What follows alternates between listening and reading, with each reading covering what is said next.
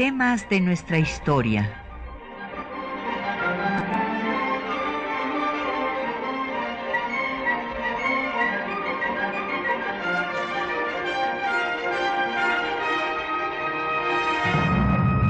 Un espacio que difunde el conocimiento del pasado para comprender nuestro presente.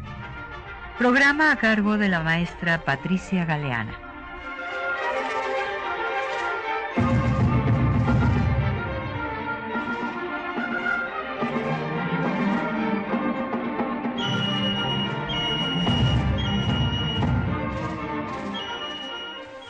Buenos días. Bueno, pues hoy, eh, día para algunos eh, dramático, porque se cumple el 20 aniversario del TLC. Me acuerdo que yo venía volando a la Ciudad de México cuando de repente el piloto interrumpe la este, pues estaban diciendo que ya íbamos a aterrizar y tal y interrumpe la transmisión y dice que pues se acababa de aprobar el TLC y el avión aplaudió yo iba junto a la doctora Marilena Cardero, entonces directora de Asuntos Económicos de la Cancillería Mexicana, y me dijo, eh, no saben lo que están aplaudiendo. En fin, hay muchos puntos de vista, pero no vamos a hablar de eso, aunque podríamos haber hablado de eso, porque tenemos a la doctora Consuelo Dávila con nosotros. Ella es una gran internacionalista, eh, pues ha, ha, estado en el CRI de nuestra Facultad de Ciencias Políticas y Sociales de la UNAM. Ha estado también dirigiendo todas las actividades de extensión universitaria aquí en Radio UNAM de la propia facultad y del CRI en aspectos internacionales en particular. Tiene una extensa obra especializada sobre temas internacionales y actualmente es la presidenta de la Asociación Mexicana de Estudios Internacionales. Esta asociación que reúne a todos los internacionalistas del país, que fundara eh, pues el doctor Modesto Seara Vázquez ya hace muchos años, ya hasta se me olvidaron cuántos, Consuelo. desde 1967. 67, imagínate, bienvenida, Consuelo. muchas gracias por invitarme, gusto doctora de, Galeana. De tenerte aquí. Y bueno, pues no vamos a hablar del TLC, aunque podríamos haberlo hecho, hubiéramos planeado, pero en fin, vamos a hablar de historia más antigua, no tan reciente. Vamos a hablar de eh, la isla de Médanos o de la Pasión, mejor conocida como Clipperton, una isla mexicana que por un laudo de eh, Victorio Emanuel III, rey de Italia, fue eh, reconocida como propiedad de Francia. Y esto con motivo de que en, en, las efemérides de este mes de enero, pues resulta que fue un 28 de enero cuando se dio este laudo que eh, le quitó a México la propiedad de la, de la isla. Y bueno, no eh, pudimos conseguir, hay un libro que les recomiendo de Miguel González Avelar eh, sobre la isla de Clipperton, el, el, Fondo de Cultura Económica la publicó. Es un libro que se titula Clipperton, Isla Mexicana.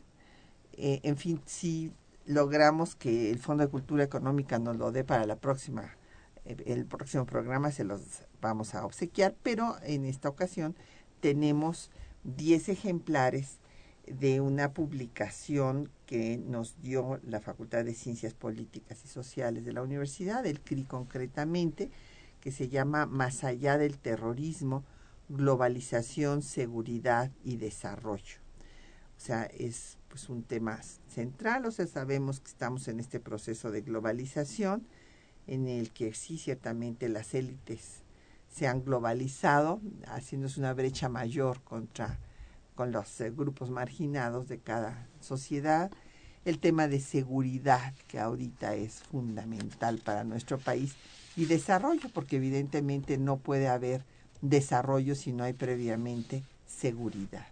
Esta es una obra coordinada por María Cristina Rosas y pues llámenos, tenemos como siempre a su disposición el 55 36 89 89 una alada sin costo 01800 505 2688, un correo de voz 5623 3281, un correo electrónico temas de nuestra historia arroba yahoo.com.mx y en Twitter nos puede seguir en arroba temas historia y en Facebook en temas de nuestra historia UNAM. El programa queda en línea en el www.radiounam.unam.mx. Bueno, pues ya presenté a la doctora Consuelo Dávila, que tenemos el gusto de recibir aquí en temas de nuestra historia esta mañana. Y bueno, pues Consuelo, yo quisiera dar primero una introducción histórica a este tema de la isla. Hay que recordar que gracias a la alianza de este papa de origen español, el papa Alejandro Borgia, Alejandro VI, pues se hizo una línea imaginaria para partir al continente americano y distribuirlo entre españoles y portugueses, tocándole pues a los españoles la mayor parte y quedando para los portugueses pues solamente la parte eh, del este que eh, fue Brasil. Y todo lo demás al oeste era para los españoles. Por lo tanto, la isla a la que estamos haciendo mención pues también era propiedad de España de acuerdo a este a, estas bulas en las cuales, pues, estamos hablando del siglo XVI, cuando eh, la Santa Sede, pues, está en el clímax de su poder, es reconocido como una autoridad supranacional, puesto que portugueses y españoles aceptan sus decisiones. Y este pues por lo tanto cuando México se independiza en 1836 pues esta isla pasaba también a ser eh, propiedad de México. Sí, muy bien.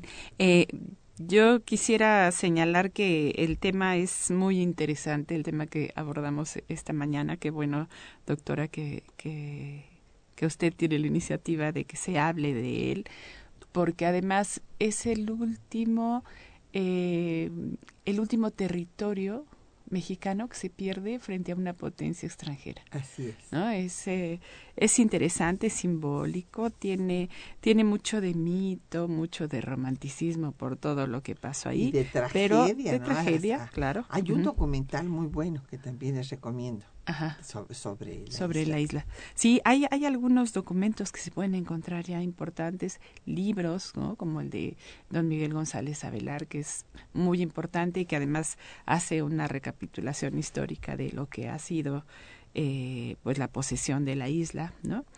Eh, desde su descubrimiento en 1526. Él señala, por ejemplo, que en 1526 los navios españoles que zarpaban de Cihuatanejo descubrieron por primera vez la isla y luego en 1665 eh, fue un, perdón, en 1705 fue un pirata, John Clipperton, el que llega a la isla y el primero que la registra como descubrimiento.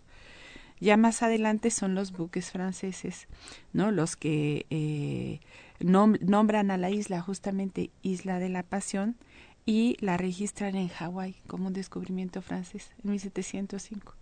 Pero bueno, efectivamente en, en el caso de México se, se, se menciona en este libro de don Miguel González Avelar que eh, cuando el presidente Guadalupe Victoria manda elaborar el primer mapa de la República en 1825 ya aparece la isla de Clipperton como parte del territorio nacional.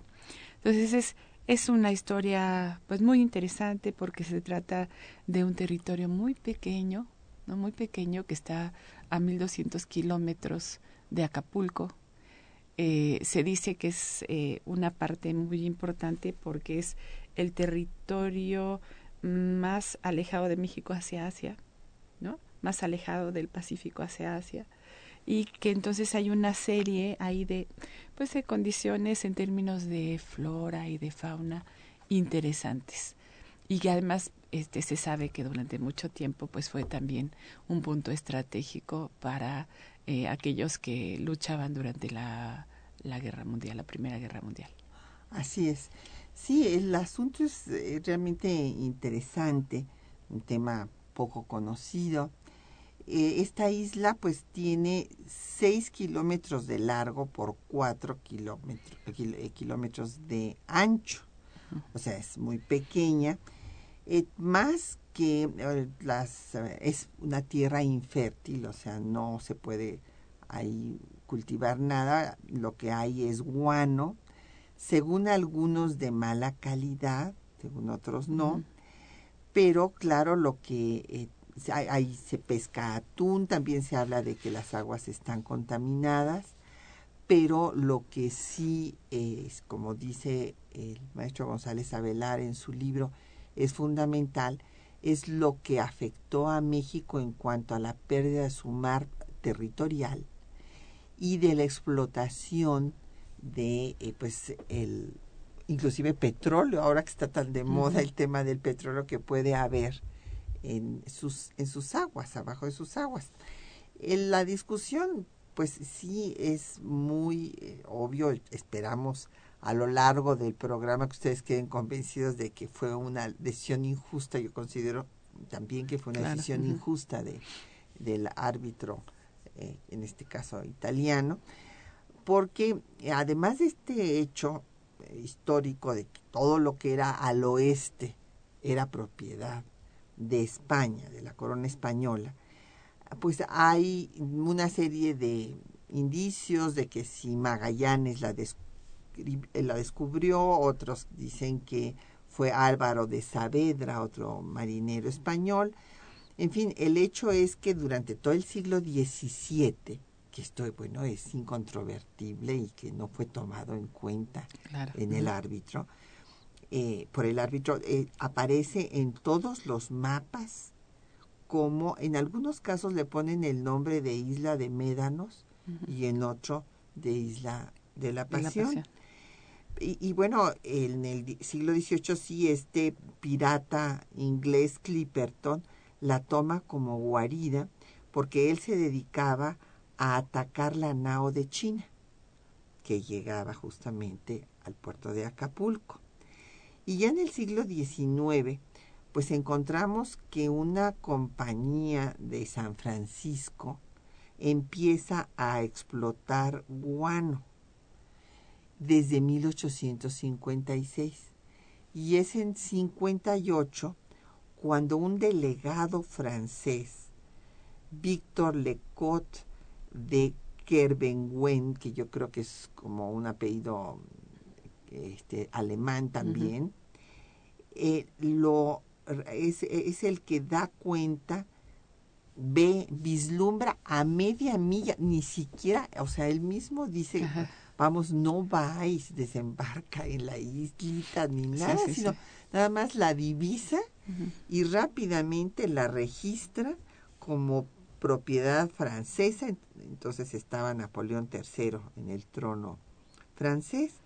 Y este pues sí en efecto como decía bien la doctora Dávila lo eh, le da noticia al gobierno de Hawái se publica en el periódico inglés The Polynesian y a partir de ahí lo consideran que consideran que es de ellos pero ni siquiera lo van a poblar ni administrar ni nada por lo que el gobierno mexicano, pues eh, ya en tiempos de Porfirio Díaz, va a mandar ahí un cañonero para eh, pues eh, que se baje la bandera norteamericana que era la que habían puesto los que explotaban el guano por parte de la compañía que eran tres individuos que estaban en la isla nada más y se pone la bandera mexicana.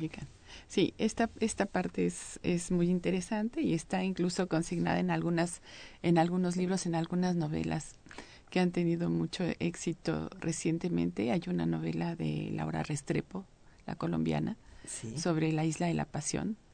Y, y, hace un relato de, de cómo fue que contactaron al capitán Ramón Arnao y, y cómo él conformó a su pues a su grupo de dicen que eran máximo 40 gentes que fueron a, a poblar la isla de Clipperton.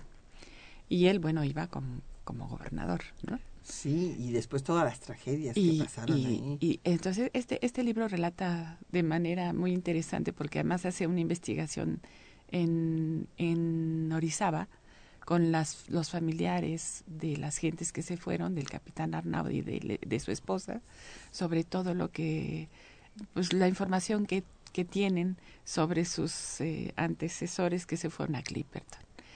Y eh, también hay una novela de Ana Bergoa, sobre eh, la isla de Bobos, haciendo alusión a las aves que habitan el lugar y que son las que producen el guano, que dicen que son unos pájaros muy grandes tipo garza, que tienen las patas azules, que son muy hermosas, pero que son en, cantidades impresionantes y que son eh, pues las, las pobladoras de ese lugar. Entonces, eh, yo creo que esta, esta parte es interesante en términos de, del intento que hace el gobierno mexicano por resguardar la soberanía de la nación sobre ese lugar, ¿no? Porque además son los, los, los pobladores que habitaron el lugar por más tiempo.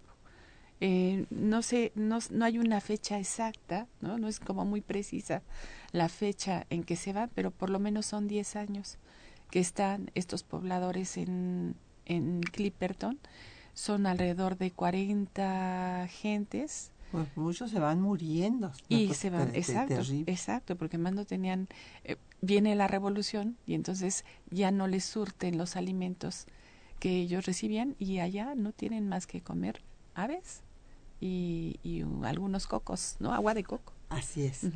Bueno, pues vamos a escuchar un poco de música y cómo eh, pues fue el gobierno de Porfirio Díaz el que eh, eh, aceptó el someterse al arbitraje de Italia para que se dirimiera el conflicto con Francia por esta isla, pues vamos a escuchar música de tiempos de don Porfirio. En esta ocasión, el minueto opus póstumo de Felipe Villanueva.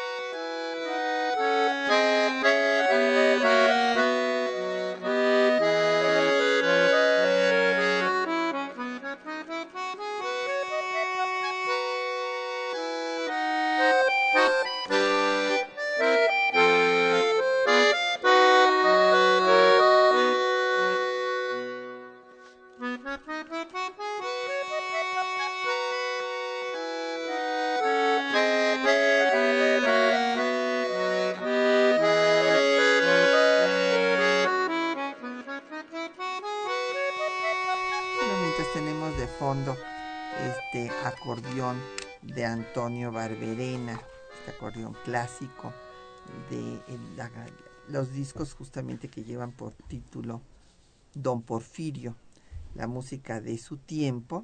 Pues regresamos, nos han llegado comentarios y preguntas de nuestros radioescuchas.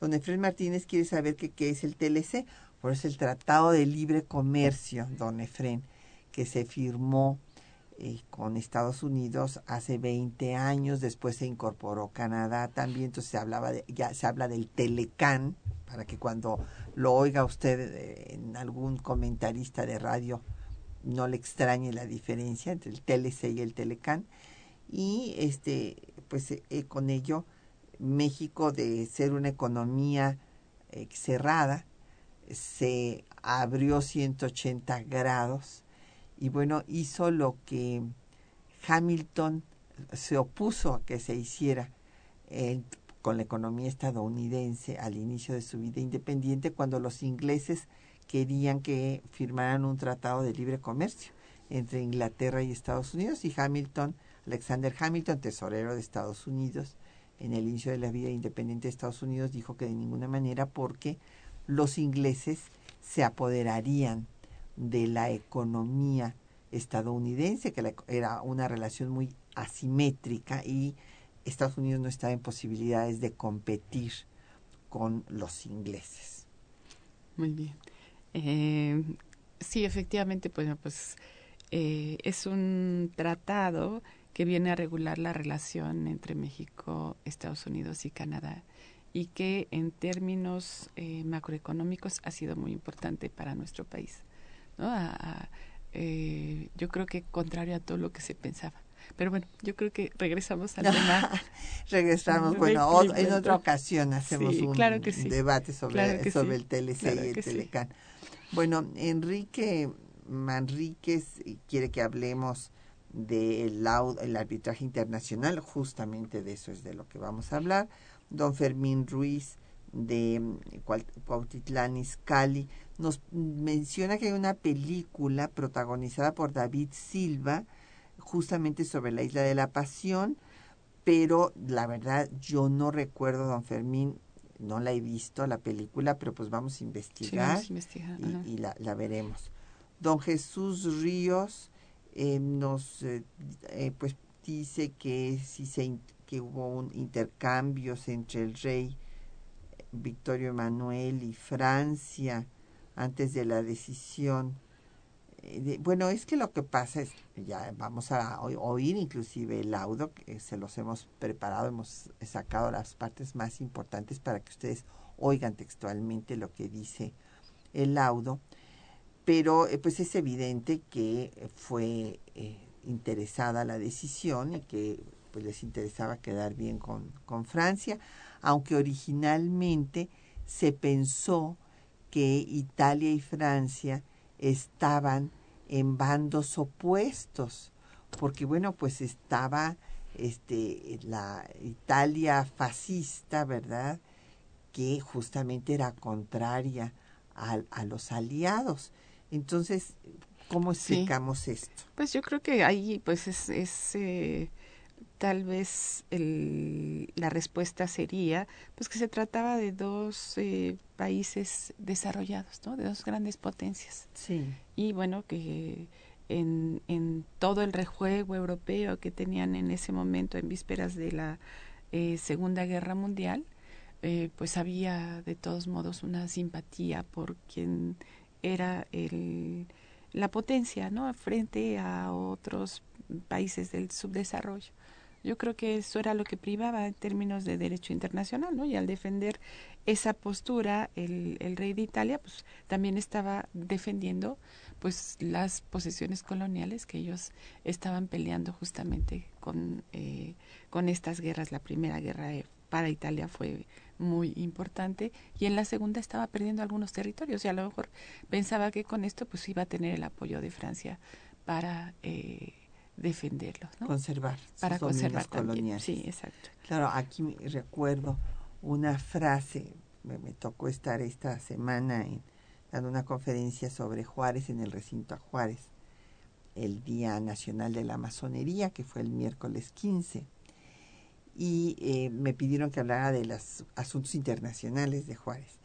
Y es muy interesante una carta que le escribe a Santa Cilia, hablando de toda su perspectiva sobre las relaciones entre Francia y Estados Unidos.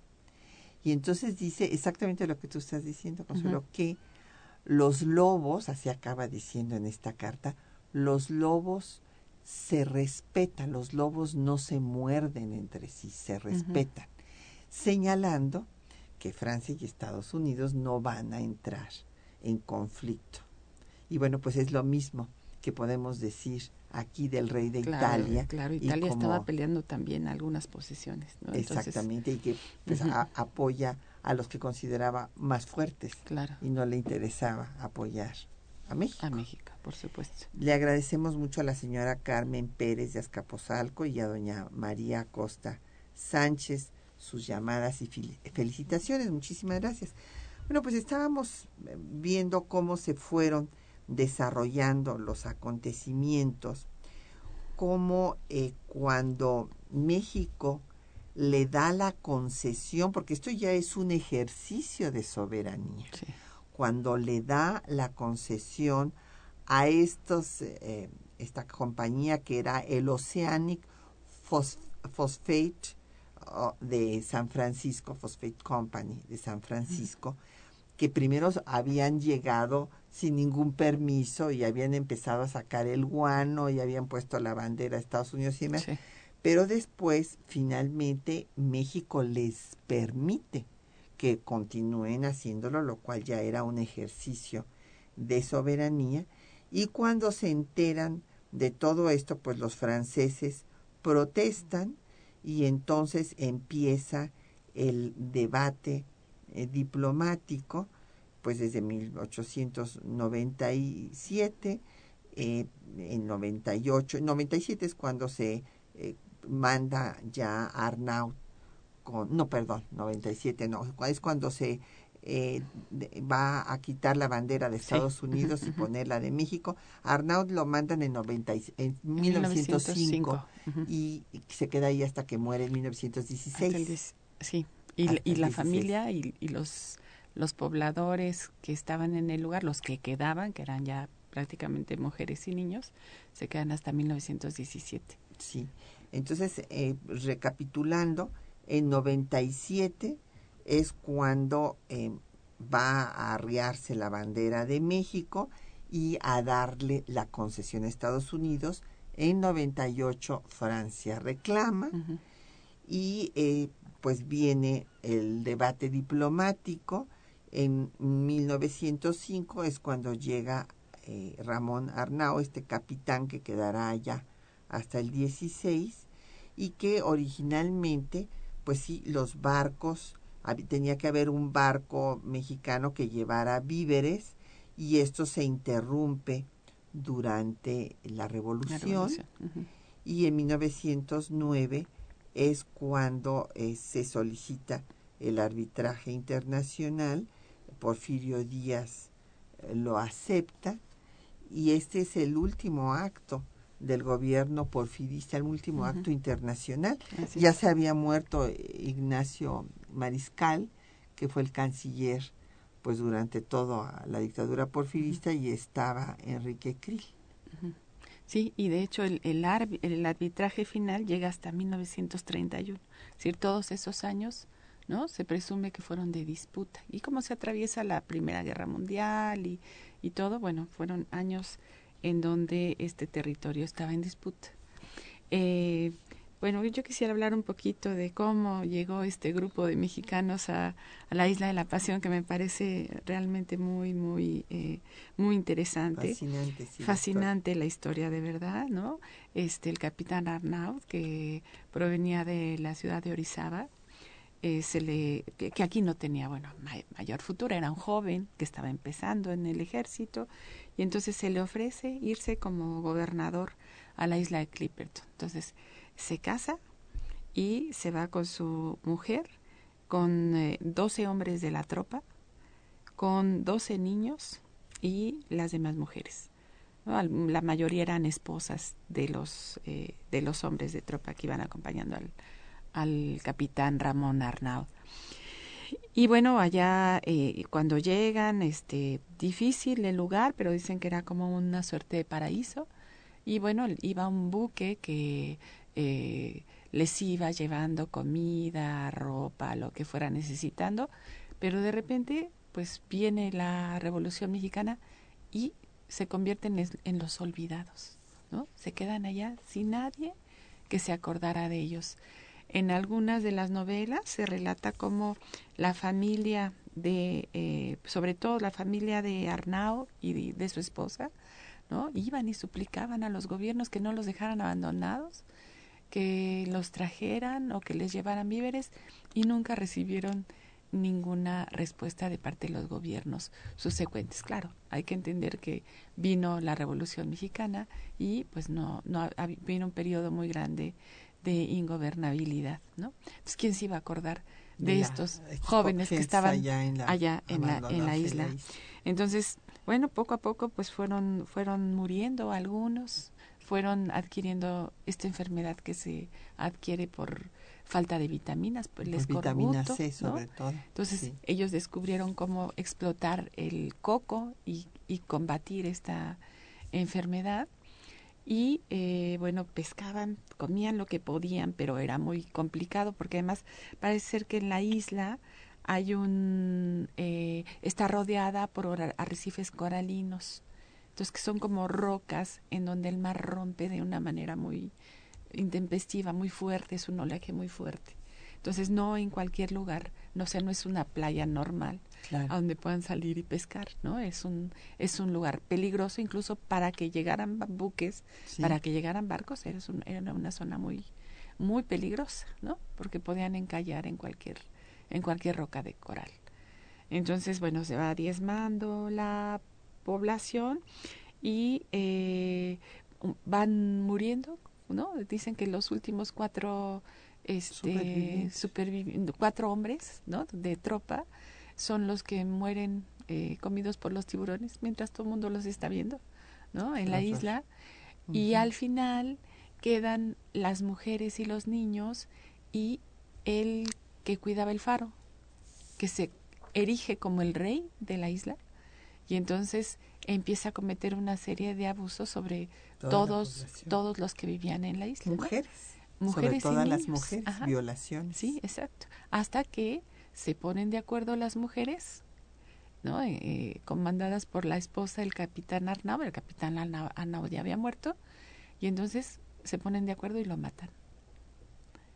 Y ya en 1917, cuando estaban resignadas a que ya no tenían remedio, por casualidad llega un buque norteamericano y lo rescata.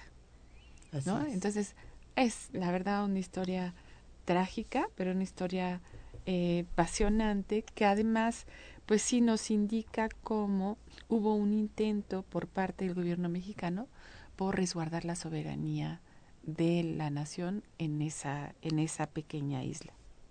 Pues vamos a hacer una pausa para escuchar el texto del laudo arbitral que pues dio esta isla a Francia.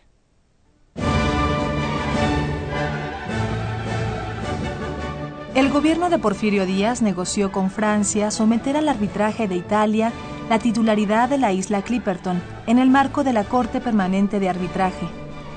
El 2 de marzo de 1909 se firmó en la Ciudad de México el acuerdo que instituía a dicha corte para arbitrar en el caso, encabezada por el rey de Italia, Víctor Emanuel III.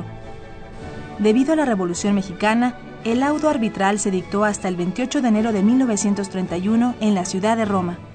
Escuchemos algunos fragmentos.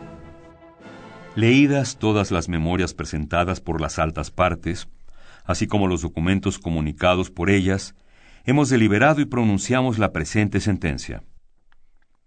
En cuanto a los hechos, diremos en primer lugar que el 17 de noviembre de 1858, Víctor Lecoat de Kervegen, delegado del gobierno francés, cruzando aproximadamente a media milla de Clipperton, redactó a bordo del navío de comercio La Amiral un acto por el cual proclamó y declaró que la soberanía sobre la isla misma a la fecha de ese día pertenecía a perpetuidad a Su Majestad el Emperador Napoleón III y a sus herederos y sucesores.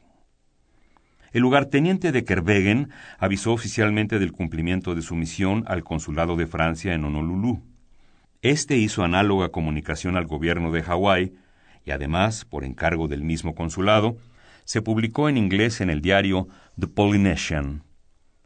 La isla permaneció sin población y no fue organizada ninguna administración.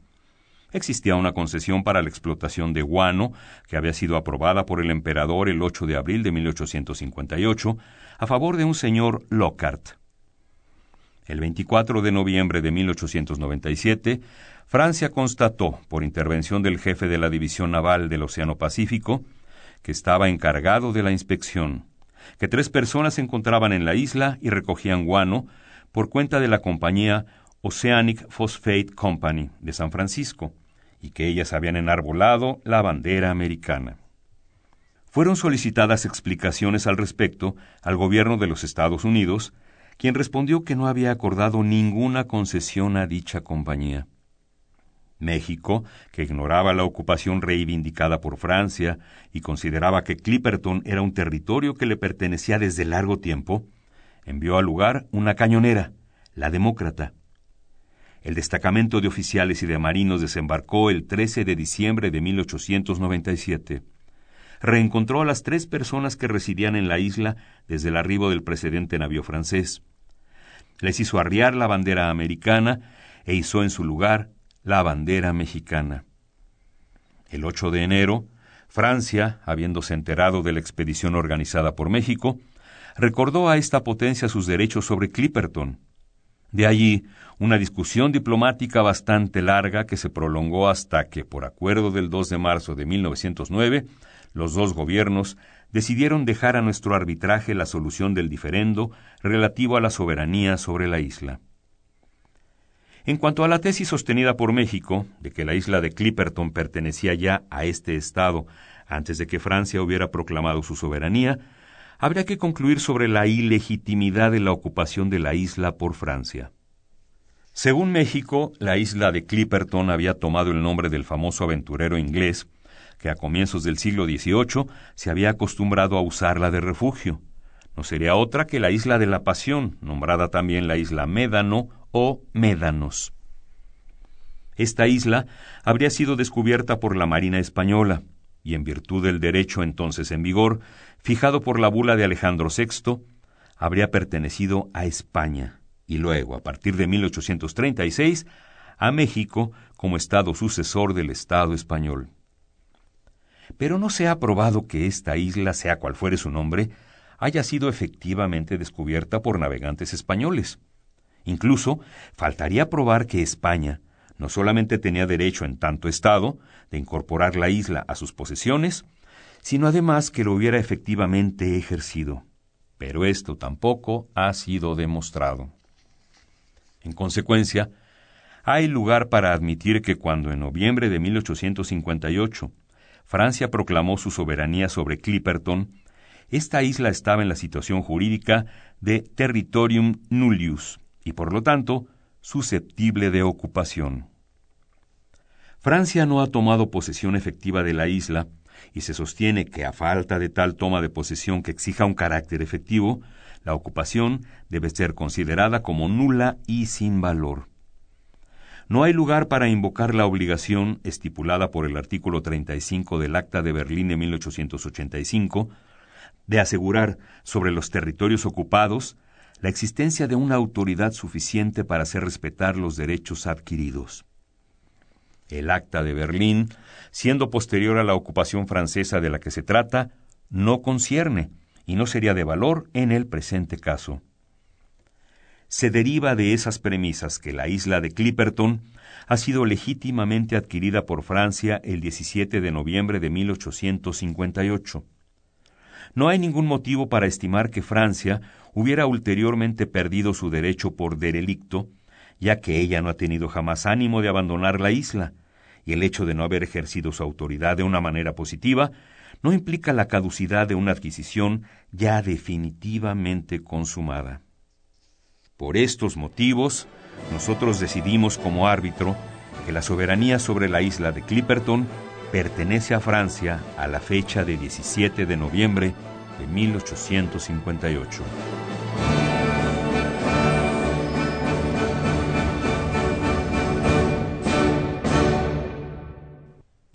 Bueno, pues ahí tienen ustedes este árbitro, este, bueno, laudo, eh, este arbitraje de la Corte Permanente que la verdad, pues a todas luces, eh, fue injusto. Hay que eh, recordar cuáles fueron las tesis de México. Bueno, en primer lugar, pues esta posesión desde el origen de la, los dominios españoles en América, la, este, el reivindicar pues que estos eh, estas propiedades pasaban a, a, México, que estuvieron siempre consideradas como mexicanas y lo que no pues que obró como en contra, argumento en contra de México es que no se pudo probar exactamente cuándo se había descubierto y este esto fue utilizado digamos por la parte contraria. Y en cuanto a las tesis de Francia ellos eh, argumentaron que era un territorio nullius o sea que estaba libre para ser ocupado e invocó el artículo 35 del Acta de Berlín de 1885 que no procedía, puesto que ellos estaban diciendo que la habían ocupado desde 1858.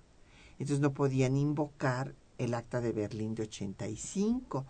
O sea, eh, además Francia tampoco tomó posesión de la isla, si se argumentaba, y como, y como vemos, pues México sí.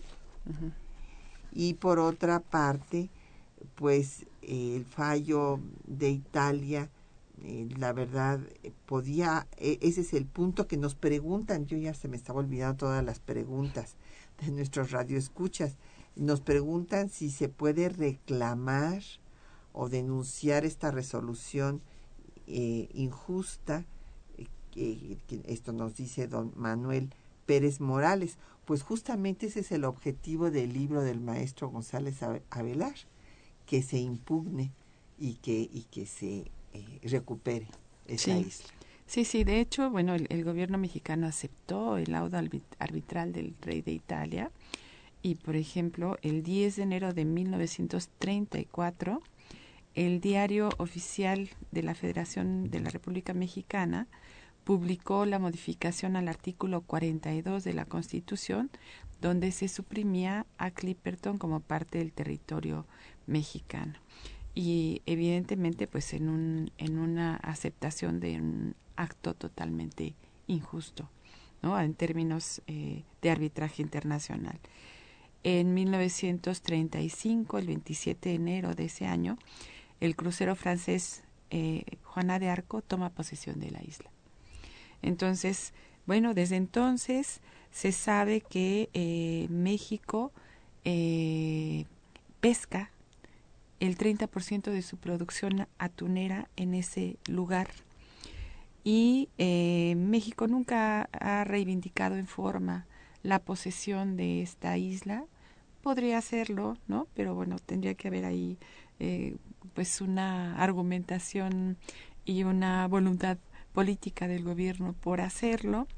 Eh, hace algunos años hubo un problema con Francia porque eh, Francia aduciendo su derecho a la zona eh, económica exclusiva, es decir, cada, cada estado tiene derecho a su territorio y de acuerdo con la Convención de Naciones Unidas sobre el Derecho del Mar, tiene derecho a 200 millas náuticas a partir de ese territorio para la explotación y exploración de los recursos naturales. Y Francia argumenta que tiene derecho a esa zona económica exclusiva, ¿no? alrededor de la isla de Clipperton. Ahí hay muchos debates de si sí o no, porque no hay habitantes en la isla, pero eh, aduciendo a esta eh, soberanía que tiene sobre las 200 millas, eh, detuvo a un buque mexicano, un buque que se llamó Arcos 1 Chiapas, y lo detuvo argumentando que estaba pescando en una zona pesquera francesa. Esto fue en 2005. A raíz de eso, ¿no? Se, se, se abrió la polémica otra vez sobre la isla Clipperton o la isla de la Pasión o la isla Médanos, en donde eh, pues el gobierno mexicano entró en negociaciones con el gobierno francés para eh, pedirle que dejaran que los pescadores mexicanos siguiesen eh, utilizando esos mares, que en teoría son mares de alta mar, ¿no? Porque mm, es una isla que no está habitada. Entonces, allá habría varias cosas que se podrían defender, pero en ese momento el gobierno mexicano eh, decidió que lo mejor era negociar con Francia para que los pescadores pudiesen continuar con su actividad. No es, no es poco, el 30% de la pesca del atún que realiza México no es poco. ¿no? claro. es muy importante. Entonces el gobierno mexicano en ese momento decidió que era mejor negociar con Francia eh, que le permitía que le continuara el permiso a los pescadores mexicanos de explotar este recurso y hubo un acuerdo en este sentido, ¿no? Un acuerdo. Ahora, los eh, internacionalistas, los, los especialistas en derecho internacional señalan que esto es un error, porque México está reconociendo implícitamente la posición de Francia sobre Clipperton, bueno, sobre Clipperton ya la, ya la había reconocido, pero sobre la zona económicamente, e, económica exclusiva, sobre estas 200 millas náuticas que rodean a la isla y que de acuerdo a el derecho internacional y de acuerdo a la Convemar, como no es una isla poblada, no debería de contar con este recurso de la zona económica exclusiva. Es todo un debate, ¿no? Es un debate muy interesante, pero que se abre justo en el momento en que Francia impide que los pescadores mexicanos extraigan el atún de esta zona. Y esto yo creo que abre, ¿no? De nuevo eh, el tema a la discusión, incluso hay un, varios dictámenes de parte del Congreso mexicano en donde, bueno, este, reclaman a la Secretaría de Relaciones Exteriores, al gobierno mexicano, haber llegado a un acuerdo de esta naturaleza sin tomar en cuenta lo que implícitamente estaban reconociendo en términos de la soberanía de eh, la nación francesa sobre esta zona económica exclusiva. Es, es un tema muy importante. Así es. Pues vamos a hacer otra pausa musical. En este caso vamos a escuchar música francesa. Me pareció muy ad hoc para el tema escuchar la danza macabra de Sensa.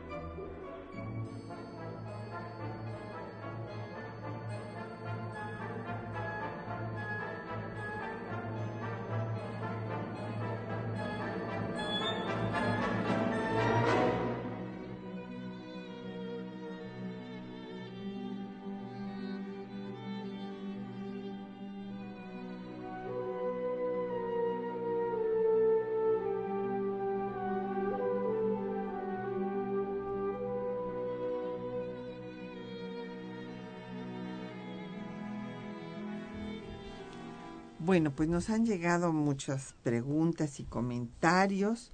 Don Daniel Gutiérrez de Coyoacán eh, dice que sí, eh, pues que por qué dejaron abandonada la guarnición en la isla. Bueno, ya lo comentó la doctora Consuelo Dávila, don Daniel.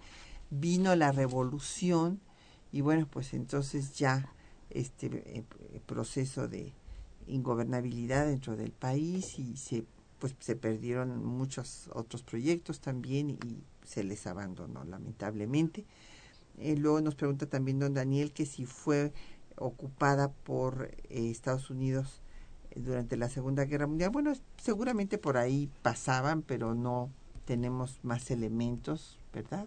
No, se sabe, se sabe que es un sitio que fue un sitio estratégico durante la Segunda Guerra Mundial, porque más era la salida hacia Filipinas. Pero este, y el punto más lejano de entre América y Asia, ¿no? De América hacia Asia. Sí. Pero este no hay no no hay documentos al respecto. Y también tuvo empezó a tener más eh, importancia desde que se abrió el canal de Panamá. También, bueno, este y desde luego pues en las guerras seguramente habrán pasado por ahí. Sí. Don Jorge Morán de la Gustavo Amadero dice que el video más importante que se ha hecho sobre la isla fue el de Jacques Cousteau. Sí, en efecto, Cousteau hizo eh, pues una investigación sobre los eh, pues peces y demás especies que habitaban en la isla. También don Jorge Morán eh, volvió a hablar señalando que si podría administrarse la, la isla, que hay otras muchas islas perdidas. Pues sí, don Jorge, tenemos que, por eso es importante difundir estos temas. Doña Marta Baines García de Zahualcoyot, le agradecemos mucho su llamada, lo mismo que a José Luis Zúñiga de la Venustiano Carranza, que nos dice que hubo una obra de teatro que hizo la UNAM o la UAM. Pues no la vimos, pero pues este, vamos a, tratar de investigar. Doña Elizabeth Solórzano dice que más bibliografía. Bueno, yo creo que la obra más, la, la más reciente y la más completa es la del maestro González, Avelar, del Fondo de Cultura Económica. Y ella nos menciona que Francisco L. Urquizo hizo una, un acopio de información sobre el tema. Bueno, esto nos interesa mm. mucho porque pues él fue uno de los eh, miembros fundadores del patronato del Instituto Nacional de Estudios Históricos de las Revoluciones Mexicanas y nos preguntaba por los argumentos jurídicos por lo que fue entregada a Francia, pues nada más por como ustedes oyeron en el laudo que porque este sí eh, estaba era susceptible de ocupación en 58, según esto, borrando toda la historia anterior y que aunque no la hubiera ocupado, pues tampoco había perdido sus derechos. Así de, así fue. Así nada fue. Así de arbitrario. Terrible. Arbitrario, esa es la palabra. Fermín Luis Ramírez, que la película que nos volvió a hablar otra vez, la película a la que se refirió, donde sale David Silva, es de los años 40, pero fue ubicada en 1909, pues sí que era cuando estaba Arnauda ya en la isla. Y don Marco eh, Lapategui nos dice que, le gusta mucho el programa, muchísimas gracias y que nos manda saludos.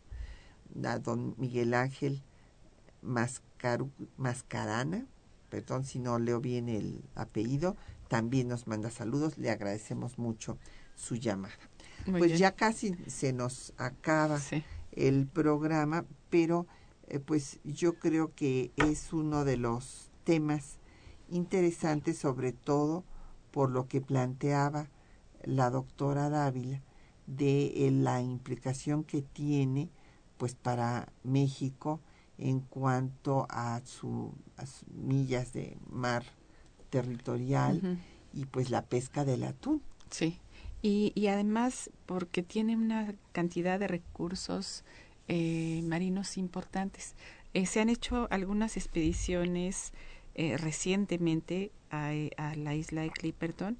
La primera expedición eh, es de 1997 y, y, es una expedición científica que realiza la UNAM a, a bordo del buque El Puma y un grupo de científicos de diferentes lugares eh, del, país llegan a hacer una extracción de especies que encuentran allá de moluscos que hay unos moluscos este eh, carnívoros en la isla no este y también de los de las aves de los famosos pájaros bobos y relatan que al interior de la isla hay lo que era el cráter del volcán no que es una laguna, una gran laguna, y también extrajeron eh, muestras del agua de la laguna que durante mucho tiempo se dijo que eran imbebibles, que eran tóxicas, etcétera, ¿no?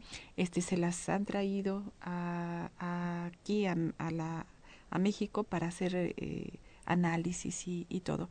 Y eh, se han estado financiando proyectos importantes, expediciones importantes, para ver cuál es el ecosistema que, que está en el lugar. Parece que es un ecosistema interesante, a pesar de que es un lugar árido, pero en términos de fauna marina parece que es muy importante, ¿no? Y bueno, eh, para, para México, por supuesto, que seguir contando con esos recursos pesqueros, pues es eh, fundamental y eh, no creo yo que haya alguna intención de parte del gobierno mexicano de abrir la discusión sobre la soberanía de la isla. ¿no? Yo creo que más bien eh, va en torno a ver cuáles son los recursos naturales que ahí existen en términos marinos y que este pues nuestros pescadores puedan continuar explotando ese lugar. No veo que haya ningún interés eh, de parte del gobierno de abrir la discusión sobre la soberanía de la de las de la isla Clipperton. Sí, bueno, y tan mal que se portó el gobierno francés con el caso de la señora Cassés, ¿no? Eso de haberla recibido como, como reina, jefa de Estado. Sí, o sea, eh, verdaderamente fue una ofensa para México. Así es. Bueno, pues lamentablemente ya se nos acabó el tiempo. Ha sido un gusto verdaderamente tener a la doctora Consuelo Dávila aquí en el programa y, dedicaremos más programas a temas de historia diplomática para poderla tener aquí de nueva cuenta. Muchísimas gracias. Muchas gracias, doctor. Muchas gracias. Y agradecemos a nuestros compañeros que hacen posible el programa en la lectura de los textos, Juan Stack y María Sandoval en el control de audio Socorro Montes, en la producción y en los teléfonos Quetzalín Becerril con el apoyo de don Felipe Guerra y Patricia Galeana se despide de ustedes hasta dentro de ocho días.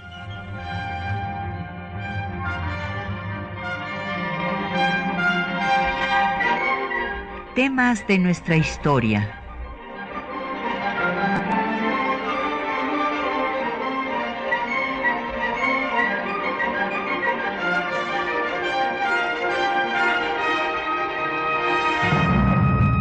espacio que difunde el conocimiento del pasado para comprender nuestro presente. Programa a cargo de la maestra Patricia Galeana.